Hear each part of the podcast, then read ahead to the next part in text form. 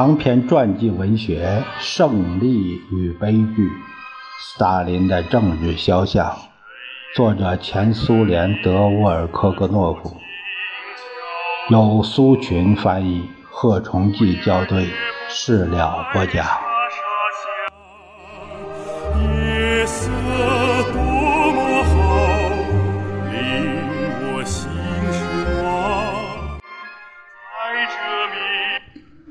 在全苏斯达汉诺夫工作者的第一次会议上，斯大林说：“同志们，单靠一个自由是很难生活的。”这齐声赞同，鼓掌。为了能生活得好，生活得愉快，除了政治自由的福利以外，还必须要有物质福利。我国革命的特点就在于，它不仅给了人民自由，而且给了人民。物质福利给了人们享受富裕的、有文化的生活的可能。正是由于这个原因，所以我们生活的愉快了。而汉达沃诺夫运动也就是这个基础上发展的。没有必要进一步评论斯大林对。斯达汉诺夫运动根源所做出的这种论证，人们的社会意识长期沾染庸俗粗浅的东西，而我们有时还弄不清楚人们思想的这种混乱究竟带来多么严重深远的后果。二十年代在选择对社会进行社会主义改造的斗争方式的同时，党的领导人也积极开展了理论方面的工作。在《真理报》和1924年创刊的布尔什维克这份理论刊物上，经常出现托洛茨基、季诺维耶夫、加美涅夫、斯大林、布哈林、加里宁、亚罗斯拉夫斯基以及党的其他活动家的文章。其中一些人在发表自己的著作方面成绩斐然，例如布尔什维克。杂志曾对列达托洛茨基在革命后出版的二十一卷本的文集发表过评论。《真理报》一九二四年十月四日这一期报道了国家出版社列宁格勒分社开始出版了季诺维耶夫二十二卷文集的消息。文集出版委员会把它称作是工人的百科全书。《真理报》还刊登了一则关于出版十月革命。福伊列宁、尼伊布哈林约为斯大林文选的消息。当时布哈林发表的文章特别多，有当代资本主义矛盾、关于新经济政策和我们的任务等等。斯大林也不甘落后，但是他在二十年代写的大部分文章。与其说是传播列宁主义，不如说是与其各派别的领导人进行辩论。在这方面，斯大林感到自己如鱼得水。大概正是由于与反对派进行斗争，对自己昔日的同志进行了坚决的大声批判，他才成为理论家的。斯大林在党的代表大会、代表会议、全会政治局会议上所做的报告，都是严厉的、坚决的，绝大部分是不调和的。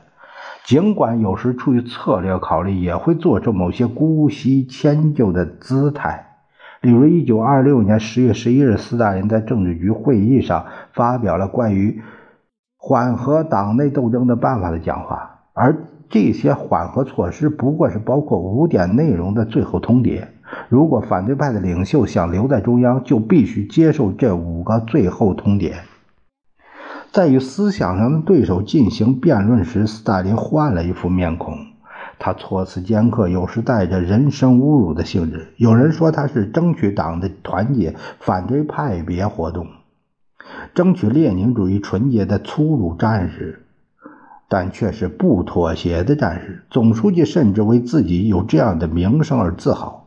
党的十四大上，在结束中央政治报告时，他在代表们赞许的笑声中强调说：“是的，同志们，我是一个直率粗鲁的人，这是对的，我不否认这一点。”他似乎是在捍卫自己粗暴的权利，把它当作总书记的一种特权。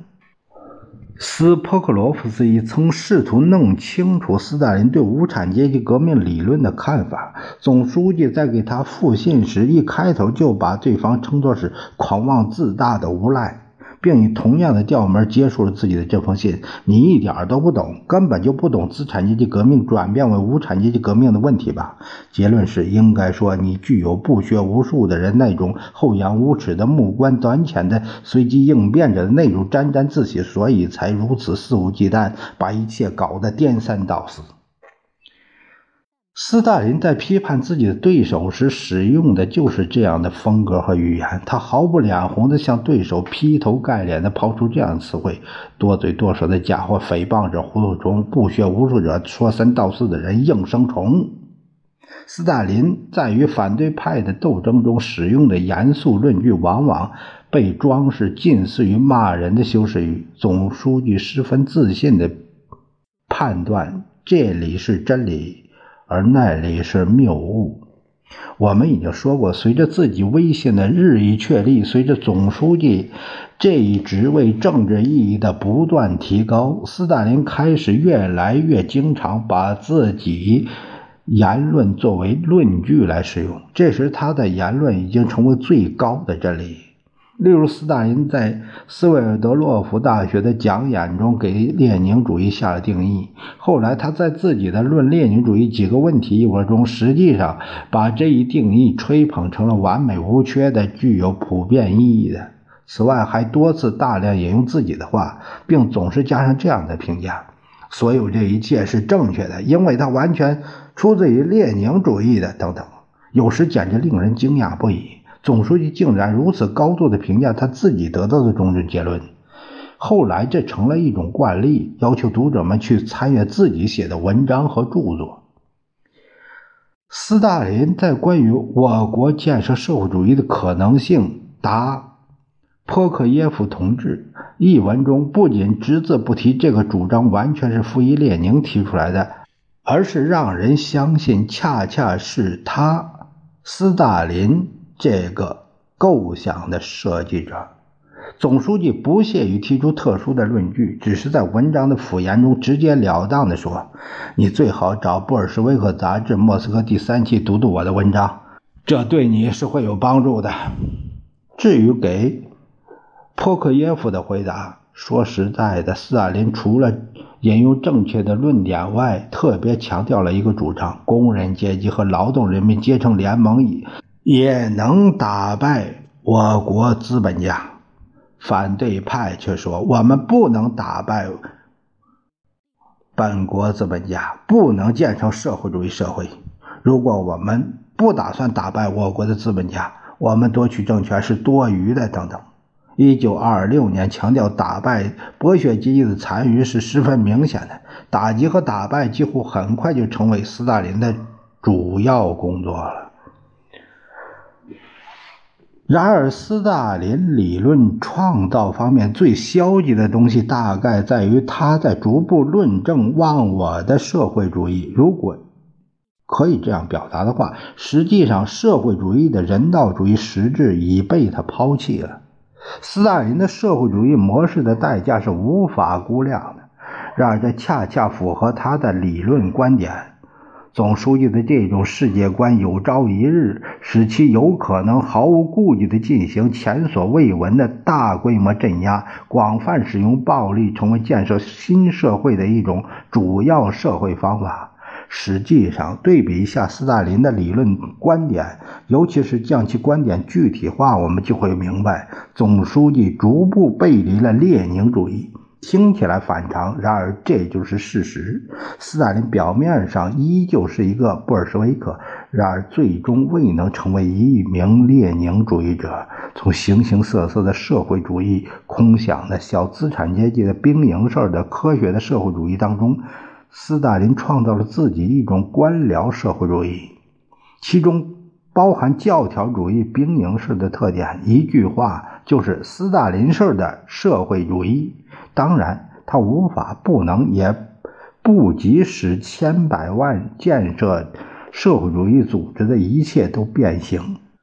但是今天我们知道，如果一个国家的社会化程度高，集体高于个人，一切都只能按计划行事，那么说它是社会主义国家为时尚早。列宁认为，真正的社会主义应以人为中心。列宁的社会主义构想就是民主、人道主义、社会公正。这种态度永远不会意味着暴力。政权脱离人民和存在被神化了的。领袖，尽管斯大林的理论研究过于通俗，而且经常是极端肤浅，但是依然应当说，总书记日常总是亲自撰写文章、演说稿、即兴发言、回答问题。在不同时期，同他一道工作的助手有托夫斯图哈、梅利斯·坎内尔、斯塔索瓦、巴扎诺夫。波斯克列贝舍夫和总书记机关的其他负责人通过他们叙述有理由得出结论：斯大林通过繁重的工作使自己得到了很多的锻炼。每天有人根据他的特殊要求为他选出书籍，提供文章简报、各党刊的简报和外国报刊的述评。有一次，他看了一封柏林寄来的信。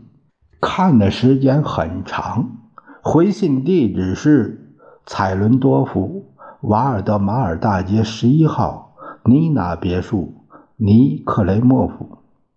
这是封相当不寻常的信，写信人是一九一七年逃离俄国的作家。然而，他细心的甚至痛苦的注视着俄国在革命后发生的事情。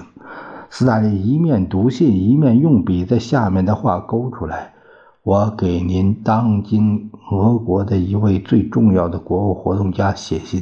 我是个和平主义者和国际主义者，然而我仍然挚爱俄国胜过任何别的国家。我从这里也许看到一些您尚不清楚的事实，尽管您对内部情况很了解。”这里用红铅笔划了两道。要千方百计地将政权抓在您手中，要不惜一切代价保存无产阶级领袖。请记住，无毒不丈夫。首先是军队，军队不一定要打仗，但是一定要存在。大家都要十分重视它。各种军事检阅越多越好。在关心俄国人口的增长和居民的全面教育方面，不要吝惜任何资金。这对付资本主义社会世界一种最厉害的武器。今天很清楚，当今俄国可以向历史提供一条新的规律：钟摆也可以不向另外一方摆动，钟摆可以始终向左摆，不需要谎言，但是需要两个真理，而且暂时不要提大的真理以。便使人们相信小的真理，一旦需要小的真理，就将让位给大的真理。不要压制宗教，这会使它壮大起来。要吸引私人资本，只要你们掌握国家政权，这就不会产生任何危险。要支持现今俄国的创造性表现，不要吝啬费用，比如文艺，也许是芭蕾，需要。将当今俄国的灿烂结晶投向别的世界，有时这样做要比进行最广泛的宣传更有作用。革命已经做了很多事情，但是试验拖得太久了，需要有某种现实的结果，需要实现无产阶级许诺的安乐。而现在你们的拖拉作风比沙皇制度更甚，有时拖拉有利，但是。全都这样，就极其有害。斯大林久久地看着这封信，他不再勾画了，因为在他看来，几乎每一行字都有道理，恰当，发自肺腑。斯大林又看了看雄劲有力的落款“福克雷莫夫”，我的信不易发表。斯大林把这封信。放进公文夹，公文夹里的文件都是他经常要看的。